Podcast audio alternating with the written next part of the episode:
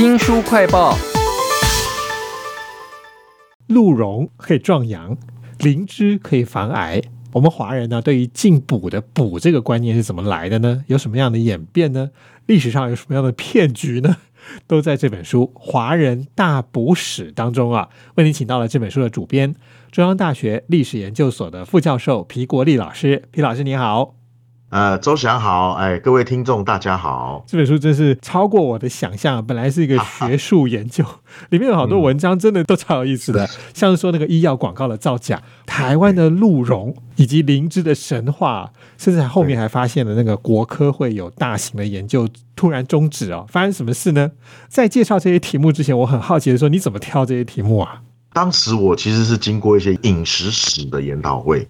然后呢，这些学者其实都有写很多文章，那我就想说，把那个有关补养、营养、对身体健康。探讨这个历史的相关元素的，我就把它集合起来，这样都是以历史为主，但是历史实在有太多种可能了，有时候就突然插到了什么一个骗局，这是整个上海的骗局哦。那我看您自己也写了一篇叫做《食疗：近代一个中西医汇通名词的诞生》哈，这篇其实我觉得算是里面最有学术味的啦，但是有一些小题目我觉得非常有趣，比如说小乌龟。晒干之后磨成粉哈，或者是我们常听到的羊肉壮阳，还有梨子，这个是让我觉得最有趣的是，它是万用的假补品啊。好，这一篇是这样，就是说作为一个全书的第一章嘛，有必要就是说你既然是讲补养，对不对？食补，那你就要讨论一下食疗、食补这个名词怎么来的哈。呃，传统中医历史里头就有所谓的药食同源嘛哈，就我们吃的药里头，其实有很多都是。我们的调味料，这是调味料。我们今天很多调味料其实就是吃的东西哈。那但是呢，好像这个是理所当然的。但是当西医传入中国以后，西医觉得呃中医很多东西都不科学，所以西医那个时候认为能够帮助人体健康运作的其实是营养，比如说维他命这种蛋白质或者是糖类，他们认为这是用化学分析出来的一个科学的道理。那中医呢？这个时候就开始说，那我来回想一下，我们以前传统老祖宗的这些食疗有没有什么道理，或者是有没有什么可以跟西医对话的地方，然后才重新把这个食疗包装起来，然后比如说出书，或者是透过这个报刊，让民众知道说，哎，啊中医可以怎么样？透过吃这件事情，让他。达到一个疗病的功效，这样像您刚刚讲到那个小乌龟哈，晒干磨粉，那个很有意思。在《本草纲目》里头，龟肉可以治疗那个肺痨、咳血、治吐血。如果你家里没有《本草纲目》，可能你都不知道这些事情。嗯，但是到了民国初年的时候，开始有很多新式的报刊，那他们就透过报刊把这些传统古典的知识，就是大众化，让大家看到这些。东西说我们中医其实会食疗这样子，也有一点宣传中医的这种功用在里面。这样，在这本《华人大补史》里头啊，我看到那个李子哈就笑出来，是因为自己看《红楼梦》也有讲到这件事，就是女人很容易嫉妒嘛哈。那医生其实根本没办法，他就只好谎称有一个方子，就是让他吃梨子炖个糖水，天天吃，天天吃，反正吃到后来人也会死了，那当然就不会嫉妒了，就会觉得说这些所谓的补养，它背后有庞大的社会啦或者人心啊这些题材放在里面。那尤其你们是用史的方式来写，我就会觉得有非常多的可能性啦。那有一个超大的题目在这本《华人大故事》里头，讲到一个产品叫做。燕窝糖精，时代是晚清，却是在上海，而且说那整个上海都超级流行这种假药的。好，那根据这一篇的作者哈，他是张仲明教授哈，他有一大块研究是研究民国初年或晚清哈这个时代的假药哦，假药。那当时很有名的就是燕窝糖精，跟他研究的叫艾罗补脑汁。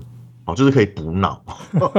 燕窝糖精也是一样，就是说他都用一个，就是当时的商人会去包装这些药品，然后说这些药品可以治疗相当多的疾病，哦，透过补养或者是它可以让身体强壮，哎，治疗你的虚弱，让你不会疲劳，哈，然后就把这个燕窝开始吹牛说，哎呀，它可以怎么治，可以怎么治，但是根据张仲明的研究。所谓的燕窝糖精，里面根本都是糖精，可是没有燕窝。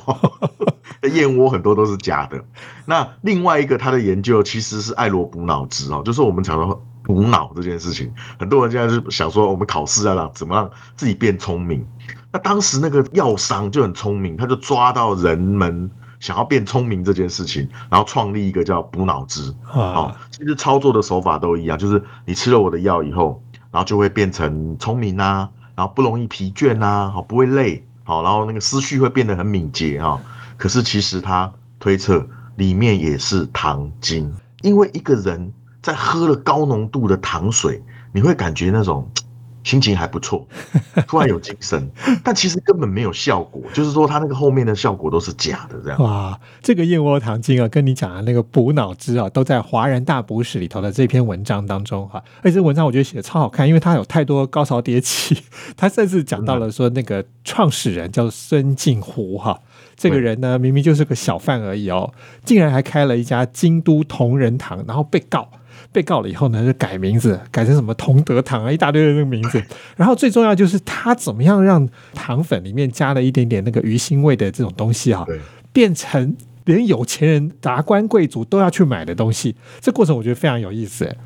对，因为他现在就是这样，就是上海的药商哦，很有名的，就是除了张仲明研究的这个呃孙敬湖，还有一个叫黄楚九啊，他们都是非常厉害的药商。他们怎么样透过这种啊那种行销网络去打入每一个人的社会？它很简单，它第一个就是名人代言哦，这个书里头也有介绍，就找很多名人出来代言，说这个吃了以后多么有效，多么有效这样子。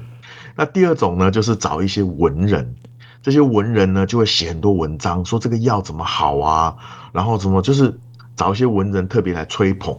哦，吹捧它的疗效啊。那第三个呢，就是很厉害的，就是他们会买通医生，好，那其实呢这本书没有写到的，其实就是当时这些药商他们都会找医生，然后呢给医生一笔钱。然后跟医生讲说，你就要把我的药呢说得很好，说得非常有效。嗯，那这样子呢，民众就会去买。而且还有江山代有人才出啊，因为你刚刚讲的那个黄楚九是后来的，青出于蓝哈，比这个孙敬湖还要厉害。说当时竟然用白话小说的方式来写这种故事啊，其实想想好像我们现在还是有这样的事情哦。是啊，我觉得这书有趣的就是，你看到这个燕窝糖精后，就会发现，当然你不能说哪个药是假的。但是你发现它背后的操作模式，啊，那种行销手法，只是现在变成了网络，嗯，可是其实以前的网络是那种人际网络，或者是呃街头巷议，可是今天变成了网络行销。那名人代言现在也都还有啊，是对不对？这个 这个很常看到，很常看到，尤其是在燕窝糖精这一部分哈。我觉得这篇历史的论文有很有意思的是，烘托了当时的情境，说当时其实还有很多。跟医药有关的一些反映社会现实的小说，都讲到了孙敬湖这个人。然后有的就是把它改个名字，然后把它发明那个燕窝糖精的过程写得好好看哦。